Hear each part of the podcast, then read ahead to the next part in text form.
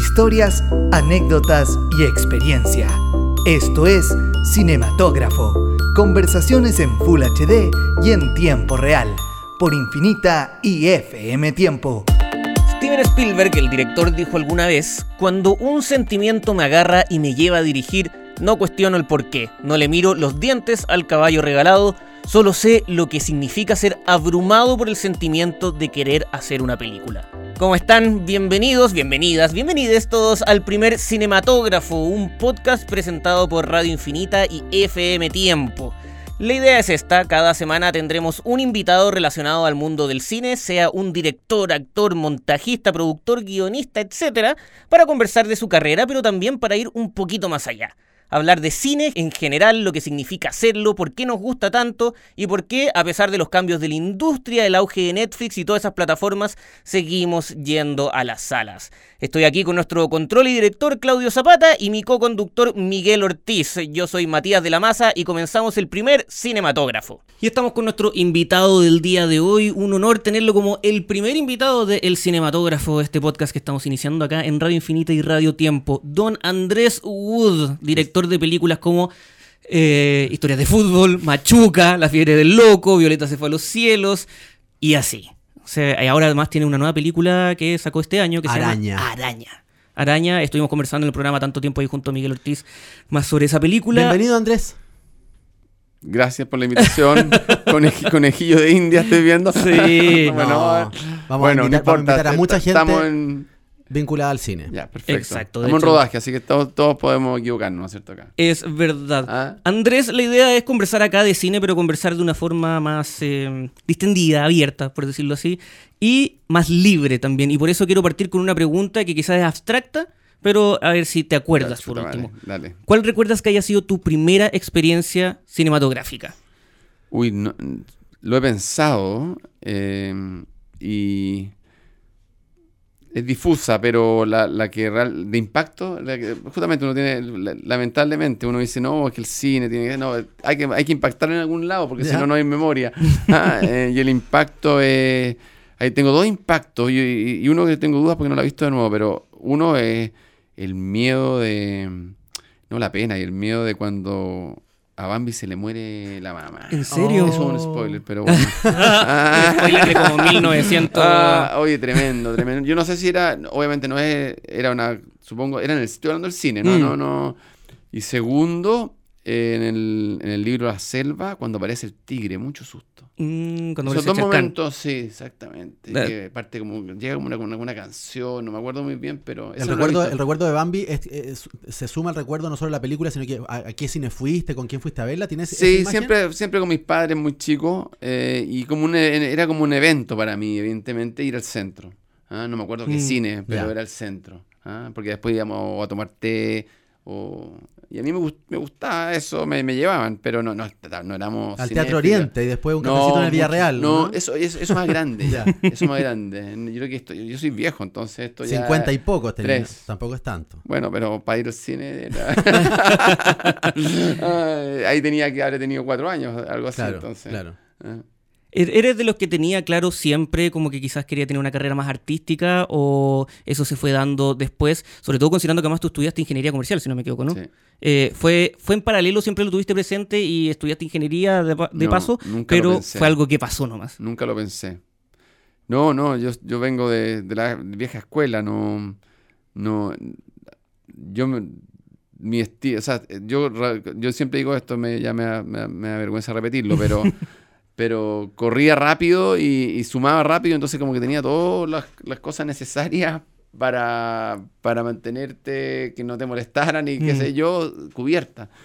Y- O sea, era un, un alumno Mateo que te permitía tener tiempo y que era bueno al deporte, entonces ya, Ya. ya con, ya, Ah, con eso ya, eh, porque hay Mateos que son tocan la flauta, ¿no? Yo no, y no, entonces me perdí un poco parte de ese concepto y, y lo fui descubriendo mucho después, o sea, yo partí como muy, muy así, como bien pago, digamos, con la foto, pero Mm. estando en la universidad ya. Tu primera producción fue Idilio. ¿Me- Idilio. ¿Me, puedes contar de esos 11 Oh. minutos en blanco y negro? Oh, tengo ganas de verlo, o sea, que me, me dieron ganas de verlo porque, se, porque más Había encima- recién estudiado en, en Estados Sí, Unidos. en el fondo, yo, yo, es que yo hice todo mal, yo estudié todo mal. No, en serio, soy un ejemplo, un ejemplo Como de no que- hacer las cosas. Claro, porque yo estudié economía, que, Mm. di- que- que siempre hago la diferencia porque eh, eh, economía es distinto a ingeniería, a A civil. administración, a administración. Ah, ya. Ya, ya. Y, y, y ahí trabajé un año y ahí estaba metido, me iba, después del trabajo iba al chileno francés, al chileno norteamericano, pero yo pensaba que me gustaba la fotografía y que me gustaba, Ah. y, y ahí surgió la posibilidad de ser camarógrafo. Entonces, después logré entrar por la ventana de la universidad, me conseguí un trabajo en Estados Unidos, me costó muchísimo entrar Mm. y tomé todos los cursos para ser un director de fotografía. Ok. Nada que ver. o sea, sí que ver, pero no, pero no, sinceramente. Pero de alguna forma eso marcó tu ojo de director hoy día también. Sí, por supuesto, pero, pero, pero, y porque nunca pensé que, que- que tenía ni la, ni la personalidad, y todavía lo dudo, de, porque de alguna manera, de ser director. Y en, en ese proceso, saqué la foto, o sea, hice fotos de muchos cortos y qué sé yo, y, y decidí de repente salirme de la universidad, juntar un poco de plata y hacer mi primer corto, y ese es Idilio. Idilio. Y no sé por qué surgió esa, esa necesidad. Como de alguna manera venía estudiando hace muchos años, yo creo que estaba aburrido. Y, a- y ahí fue un ahí ya, ahí jodí. Ahí, Le agarraste el gusto a, a- así, a a, dirigir los cine. actores, y me pareció alucinante justamente esta especie de alquimia, ¿no es cierto? Que es como que tu energía, la energía de él, eh, los actores, y sale una cosa que, que, que- te supera un poco, Sorprende, ¿no? claro, una Y- cosa nueva. nueva y con vida y sabe- puede e- emocionar a otro. Entonces, ese proceso me... Y ahí dije, ya, esto es. Pero me costó. Entonces, todo lo que estudié no me sirvió. Y ahí partiste como, como, director, de cine. Entonces, ahí, ahí empecé a aprender a dirigir realmente. ¿Y Idilio te gustó cómo quedó? En su Idilio, minuto me imagino que sí, sí. o sea, me sorprendió que fuera capaz de eso. Hice una película especial eh, que yo creo que, que la, la he mostrado poco, Mm. eh, porque es un- es una película, claro, de, de ensayo, digamos. Y ese ensayo tiene que ver con, yo era, vi mucho cine en Nueva York, esa fue una gran cosa. Sí. Y dentro del cine que me gustaba estaba Jarmusch, Jim Jarmusch. Sí. Y Jim Jarmusch tiene eh, dos películas ya en esa época, ya era la tercera, estaba saliendo, o la cuarta, ya la tercera. Eh, había hecho la primera que se llama Vac- Vacaciones Permanentes, que era más o menos. ¿Ya? La segunda, que la hizo así como de escuela. La segunda, que es maravillosa, se llama Extraño en el Paraíso, Stranger in Paradise. ¿eh? Y Down by Law. Y ya, ya estaba con, con la, los trenes, se me olvida Mystery Train. Y filma de una cierta manera. Entonces yo hice una película a lo Jarmusch. Ok. Ah, como, pero in- inconscientemente. Inconscientemente. Claro, que esa- influenciado. influenciado, porque es bonito, porque en el fondo eso, parte importante de aprender a dirigir es encontrar tu propia voz, Mm. ¿no? Y ese encontrar tu propia voz de repente es muy frustrante, porque ya, ¿dónde tú crees que tiene que estar puesta la cámara acá? Y, y- y entonces uno dice, ya, ¿pero dónde la pondría Yarmuch? Ahí la quiero yo también. también. Quiero eso, quiero eso. Ah, Claro. Y claro, te empiezas a dar cuenta que no es tu espacio ese, ah, que no es tu manera y que no es tu... Y, pero ese es muy, es muy Yarmuch y está bueno. Está bueno porque unos actores españoles... ¿ah? Eh, Una historia de amor, hay un, no, no, un- es, un es- engaño. es muy, no, es muy linda la historia porque es... Yo adoraba a Benedetti Y adapté libremente y sin ninguna un, un cuento que se llama Idilio y el cuento Idilio tiene tiene la gracia es que no tiene puntuación Claro. ¿ah? y es un, van de la iglesia a la casa una pareja que está destruida ¿Ya? ¿ah? Eh, y él va contando su versión y después cuenta ella y es la, es la misma historia pero totalmente distinta Ay, qué ganas de verlo. Ah, ¿Dónde eh, está? ¿No está para verlo? no tengo que hacerlo ¿En tengo, no, no, no tengo que hacerlo Una yo- revisión, algo no, así. te- tengo, que, tengo que transformarla en esta En live cosa, action, ahora que está de moda. live. No, pero bonita. me- y fue como sorprendente Ya. que yo hiciera eso. Como todo quedaba- y mira, y ya. Y después me volví a Chile y empecé a trabajar en lo que podía, en qué sé yo. eh, vendía equipos de edición o, Mm. o trabajaba incluso haciendo corporativos, qué sé yo.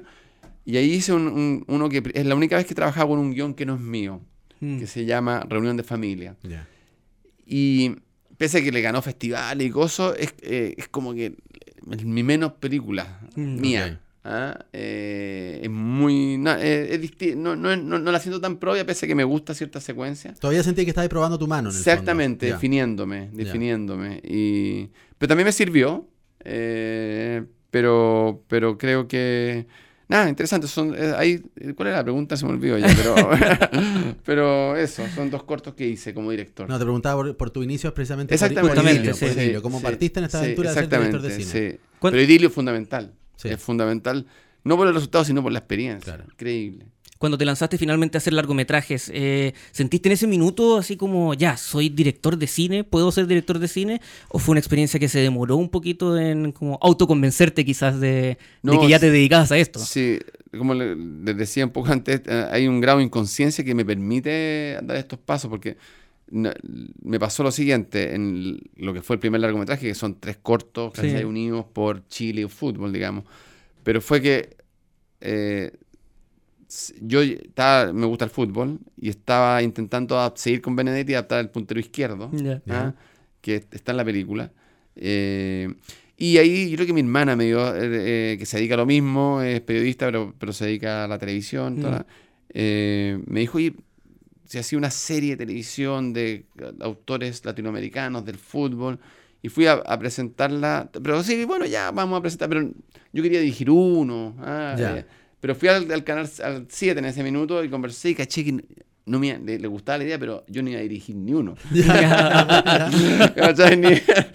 Entonces dije, no, ni cagándole, ya Claro. hasta ahí ya más llego yo. Y, y ahí surgió la idea de las tres historias, más fácil de producir y como un paso natural. Y ya, ya y realmente ya estaba embalado Claro. y no pensé. Oye, ya eras director hecho y derecho cuando hiciste Machuca, y Mm. es una escena eh, imborrable en el inconsciente colectivo de muchísimos chilenos, la escena del tarro de leche condensada. ¿cierto? El beso, el beso con leche condensada. Y te quiero preguntar, el tras bambalinas. Ya. Primero, si, y, y tenéis que ser súper honesto, Sí. si tú pensaste que esa escena iba a generar el impacto que finalmente generó, si la de alguna forma la, la, la craneaste así, aquí me la juego con esta escena y le dedicaste más cariño, porque efectivamente quedó algo muy enternecedor y, Mm. y que nos tocó a todos. Mm. Y por otro lado, eh, ¿cómo es el ojo de un director para fijarse en ese tipo de cosas? ¿Y ¿Qué afinas tú? O sea, ahí me tengo que fijar en las expresiones de las caras, en dónde pongo la cámara, como decís tú. ¿Cuál es el talento propio de un director de cine para lograr una escena tan icónica como la el beso con leche condensada de la Manuela Martelli? Mm.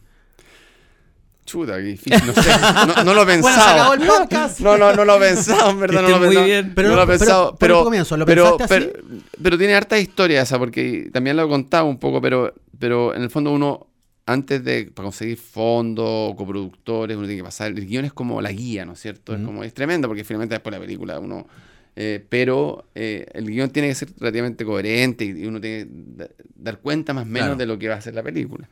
Y, y pasó en eso que gané un, con- un concurso como el Fondar, algo así, y uno de los jurados, que era otro director chileno, va y me escribe, bueno, fui jurado, te premié acá, pero te digo una cosa, esa secuencia de la leche condensada es lo peor que... Y no es broma, No. es lo peor que, que y me recuerda, y me, y me hizo un recuerdo, que, que yo, yo no estoy de acuerdo con el recuerdo, pero literal, te digo, de la película Ardiente Paciencia de Escármeta, que él dirigió, donde la... Uy, Susi, ¿cómo se llama? La...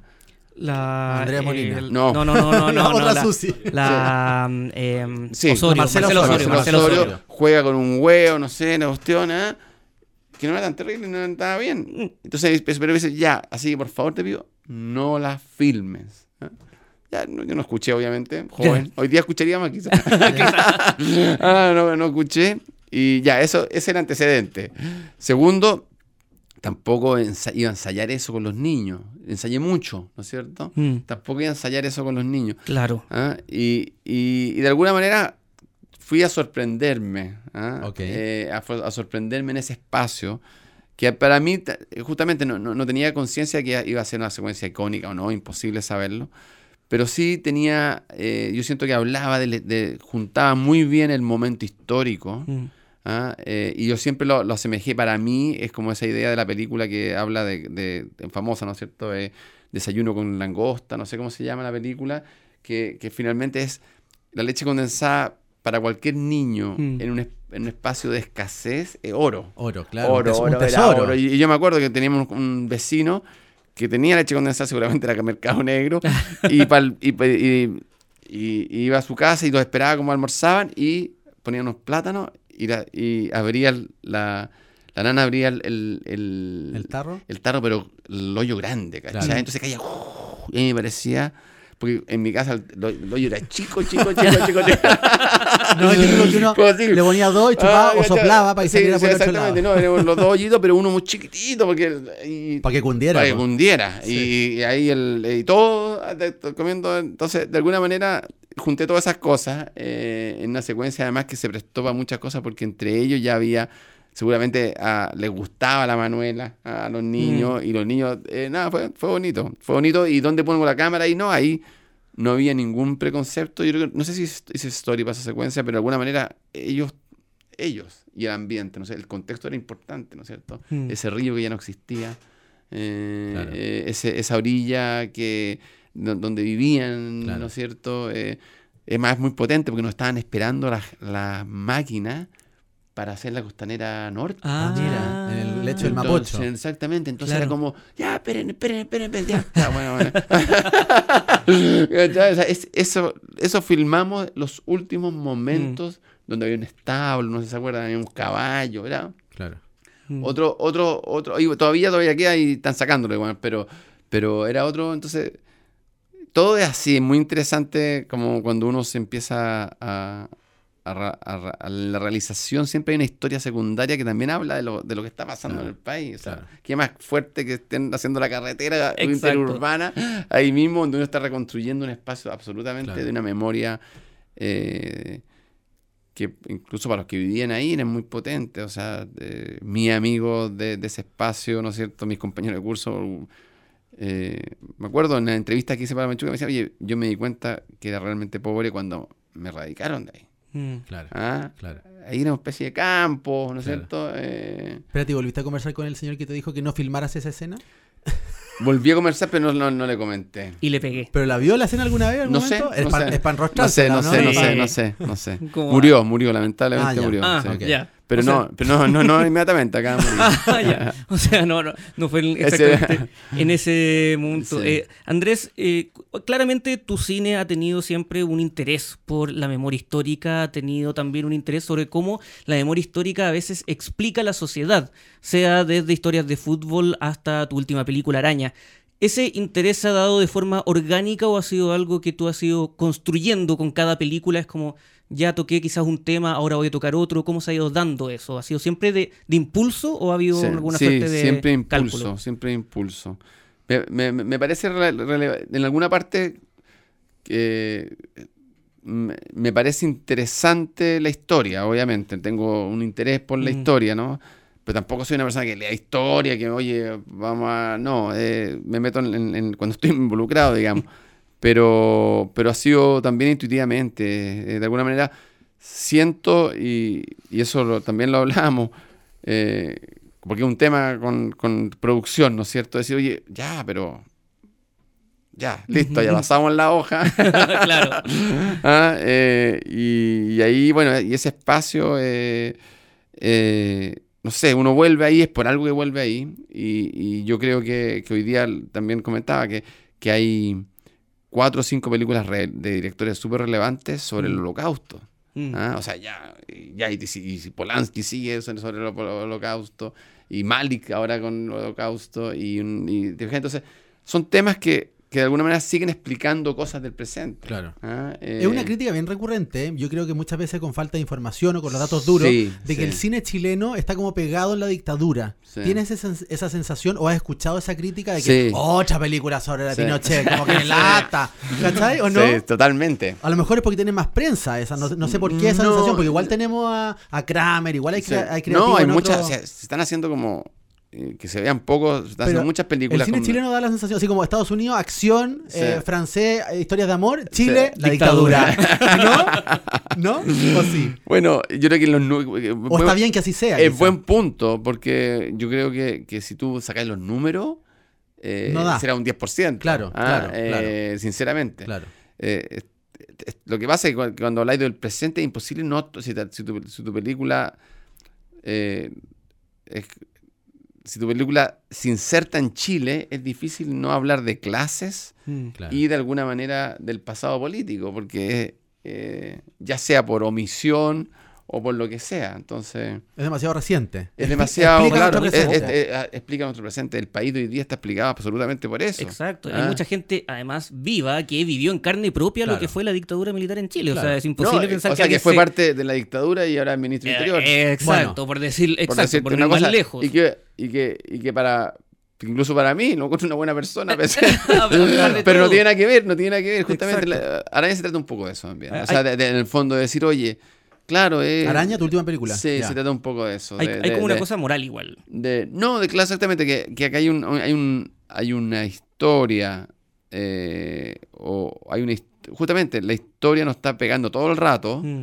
y nosotros como votantes no estamos haciendo caso o- o- o de alguna manera hay un quiebre ahí entre lo que yo pienso que debería ser un castigo social para, el- para, Mm. la, para la persona pública. No Mm. estoy diciendo que ni que esté involucrado en un asesinato ni nada, Mm. pero pero eh, en otros países estuviste involucrado, fuiste el portero de la cuestión, cagaste. No podrías tener, un- no, no- no podrías tener un cargo público. No, y, y echo de menos un poco eso yo, porque, porque justamente lo encuentro permisivo. Entonces, eso invita a que, a, que, a- a- que la historia esté bien puesta en alguna parte. Tengo un dato, eh, el sitio cinechile.cl el año pasado, me acuerdo que a propósito de todo esto de que en Chile solo se habla de películas de dictadura, Sí. hicieron un catastro de las películas que se habían estrenado desde 2014 hasta, dos- hasta fines de 2017. Sí. O sea, en total, tres años eh, cinematográficos. Se habían estrenado 154 películas chilenas, solo 14 hablan de dictadura. Cáchate. O O sea, sea, digo, o sea, la el 10%, gran, no estoy gran, mal. gran minoría. Sí, po, El tal 10%, no estoy tan mal. Exacto. ¿Qué es lo que nos puedes recomendar, Andrés Wood? ¿Qué es lo que ves tú? ¿Qué estás leyendo? ¿Tienes Netflix? ¿Tienes HBO? ¿Tienes Amazon Prime? ¿Vas, Vas al, cine? vas al cine. ¿Qué ves?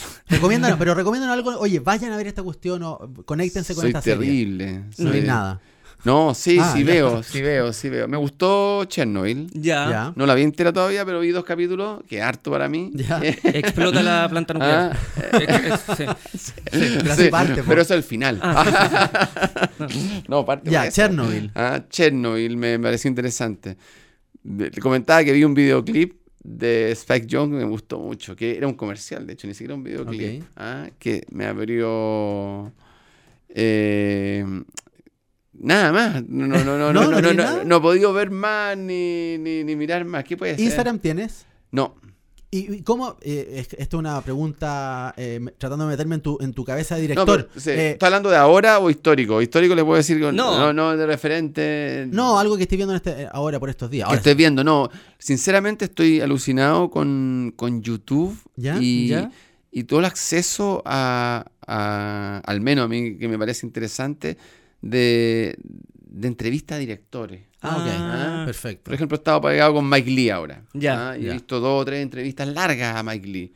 No es que me fascine tanto Mike Lee, pero tiene un método que me da mucha curiosidad, Mm. que en el fondo él supuestamente no escribe guion y, y hace los, los guiones en función del ensayo. Es Ya. increíble Ah. eso. Es como más del teatro. Quizá, más un del teatro. Entonces a él cuenta su método, qué sé yo, y, y- y es interesante. Y eso está en internet En YouTube, sí, Ah, en. YouTube, o sea, gratis. O sea, no sé, no, nada es gratis, yo sé, pero, pero uno lo puede meterse en. YouTube. ah. No, te preguntaba por Instagram porque de alguna forma también es un nuevo lenguaje audiovisual. Las Sí, stories. no, la- ¿no, no. hay conectado con ese mundo? No conectado con ese mundo, Ya. solamente porque ¿Y justamente... ¿Te seduce o te da miedo? ¿O decís, "Ah, pa, ya me pasó la vieja, ya no estoy ni nada para estas tonteras? No, me, lo, lo que pasa es que soy curioso y me puedo pasar mucho rato ahí, no quiero. Mm. Me- soy como los drogadictos que mejor no voy a mejor probar ni esto, probarlo. Ni probarlo. Y, y claro, y, y- y picoteo, o sea, en el fondo, obviamente, eh, por ejemplo, estaba, que tampoco lo terminé, pero eh, Lindsay Anderson también. De alguna Mm. manera estoy metido un poco con los cineastas, parece. Lindsay Anderson es un- un- el creador del, del cinema, del free cinema de Inglaterra, un, un teórico que hizo películas increíbles, que partió en el teatro y tiene una autobiografía muy interesante. ¿Ah? Eh, un, un tipo gay que se reconoció gay, pero nunca tuvo pareja. Eh, en- murió, bueno, murió hace unos 20 años, pero un tipo fundamental en, en- en- en- en- en la influencia que tuvo sobre cineastas como el mismo Ken Loach o como Stephen, Stephen Frears. Mm. Y es muy interesante su pensamiento porque es una auto- autobiografía, entonces... ¿Y eso eh, en YouTube lo estás viendo también? no, eso lo compré en Ah, Kindle. Ah. Muy bien, muy bien. Ah, pero muy bien. Lo que compré en Kindle. ¿no? Eh, Es de la sí, generación que aún cla- compra. Claro, y de películas siempre reviso las mismas, es el problema. Ya. ¿Cuál, Ah. cuál es como tu... Que, que yo creo que para un director como que se debe abrumar a veces con esta pregunta, pero tu Mm. top 5, así como que las que siempre Chuta, vuelves. Es que siempre vuelvo, eh, y no sé por qué, eh, pero porque tienen que ver con la conexión emocional Mm. ¿ah? que tuve en ese minuto. Quizás no son las películas más perfectas, pero algo me pasó viendo esas películas que fueron como, wow. Una eh, que siempre hablo y además es muy común porque a todos los cineastas les guste, aunque hagan cosas muy distintas como Mm. yo. ah, o sea, una mujer bajo la influencia de Casabets. Mm. O sea, como que verla fue como impactante. ¿Ah? Y vuelvo y me aburro, pero la encuentro impactante igual. De nuevo. Ah, pasa, pasa. ah, eh, después, los 400 golpes también me pareció Mm. impactante. Y ahí Truffaut tiene cosas, Jules and Jim también. eh, tiene demasiadas películas que, que como que con en el fondo esa, esa sensación de que están saben que están filmando una película más y no la última película que es nuestra sensación siempre estamos filmando hay que ponerlo Sí. todo acá porque es la última película versus este gallo que elige una cosa particular y la desarrolla con una libertad y, bueno, y un talento. Ah, bueno obviamente Godard también fue muy Mm. impresionante verla. Eh, la- se llama Mi vida es mi vida de, eh, de una de prostituta en París, que es Mm. la, la Ana Karenina. O sea, bueno, eso, el mismo, el free cinema, el cine, el, el cine americano también me ha gustado mucho, desde John Ford hasta Mm. ahora que también uno que lo sigo todo, sigo el- que vi hace poco el video que hizo Paul Thomas Anderson Sí. para Ah. eh, Radiohead, o para, no, para Tom Sí, York. está en Para Netflix. Tom Sí, exactamente. Entonces, a él lo sigo. El todo video que hace, lo estoy siguiendo. Lo sigo en YouTube, digo Mm, más. Y también tiene mil entrevistas. Es curioso ver la figura de un director como Andrés Wood como fan de otros Sí. directores. No, Como- totalmente. Soy- yo lo sigo. Tengo una historia muy buena. Fui chofer después de también que lo admiro mucho en su cine anterior, obviamente a, a Coppola. Vino a Chile No. y yo fui su chofer. Entonces fue alucinante. eso. Qué notable. Ah. Ahí era- tiene una idea para película. Ah. Claro, el chofer de Coppola. Ahí tengo una ¿O no? película. Mira, no. Como un Green Book, pero con. Claro. Claro, exactamente. Y, y tratando de hablarle, de- pero él hablaba, hablaba, hablaba de cine y contaba todo. Le preguntaba, "Oye, pero ¿cómo ensayaba? Porque yo nada, no, no sabía que era cineasta. Ya. Ah, eh, ah, pero un amigo que, porque hacen vino, qué sé yo, y vino, estaba filmando en Argentina y vino, oye, ¿querés, queréis conocer algo? Ya, pero tenéis que pasearlo, no hay problema. Ah, Está bueno. Coppola, Para un o sea, corto. ¿ah? Para un Pa' corto, está ¿no? bueno. El sí. chofer de Coppola Sí. se puede llamar Idilio. Igual que tú. No, Una última pregunta. ¿Qué te pasa con Netflix, por ejemplo? Porque existe un debate en los últimos años de que, a pesar de que nos ha traído un montón de contenido muy entretenido y todo lo pasamos súper bien, pero hay gente que dice, y a veces yo también me despierto pensando lo mismo, que es que está matando un poco la experiencia cinematográfica. Eh, ¿Crees que es tan así o puede ser complementario o va para allá? Perdón, y súmale a eso que las teles de las casas son cada vez más grandes. Sí, demás. IMAX doméstico vamos a tener. Yo creo que es inevitable, eh, pero también yo soy más a la antigua y la experiencia cinematográfica de ir a la sala de cine me parece mucho más rica, aunque coman cabrita al lado. y Es un cosas. ritual. Ah, sí, y, y- y- y- y también lo hemos conversado, que la, experi- la experiencia de los otros de alguna manera te llena a ti también. O sea, si la, si la gente es buena onda en la, en la sala y están riéndose, Mm. la encontráis más chistosa. Ah, Y así, y, y eso, eh, yo siento que se pierde un poco eso, me asusto perder eso. Sea, me asusto más que nada, no se va a perder porque le está yendo muy bien al cine, pero con Disney, digamos.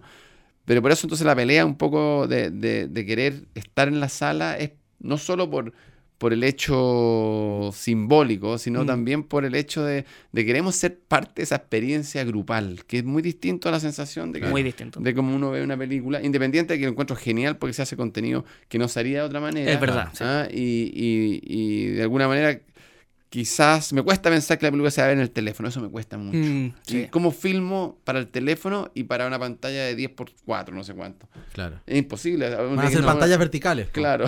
¿No? Claro, cámaras Claro. que eran en vertical. Ahora, Claro. no nos pisemos la capa en superhéroe. Igual es rico ver una película tapado con, Sí, con frazada sí, sí. eh, y una muy buena película, sí, digamos. Sí, ¿ah? sí, sí, es rico. Es y- otra experiencia, es nueva, Sí. hay que ir Sí. cambiando. no pero sé. claro, pero, pero ojalá no muera nuestra presencia en los cines, Mm. eh, porque eso es lo que estamos arriesgando ahora, que, que efectivamente quizás no estamos arriesgando que no haya producción, o que, o- pero estamos arriesgando ser re- relevantes en un espacio que está homogenizándose absolutamente.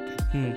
Andrés Wood, muchísimas gracias por haber venido al primer capítulo de El Cinematógrafo. Lo pasamos muy bien, muchas gracias. experimento que gracias, estamos haciendo acá en Radio Infinita y Radio Tiempo. En verdad lo pasamos muy muy bien, estuvo muy entretenida la conversación. Dile, a, a tus, usted. dile a tus amigos. Ya. que estén muy bien a todos, nos volvemos a encontrar en un próximo cinematógrafo. Chao, chao. Muchas gracias. Esto fue Cinematógrafo. Historias, anécdotas y experiencia. Conversaciones en Full HD y en tiempo real. Por FM Tiempo y Radio Infinita.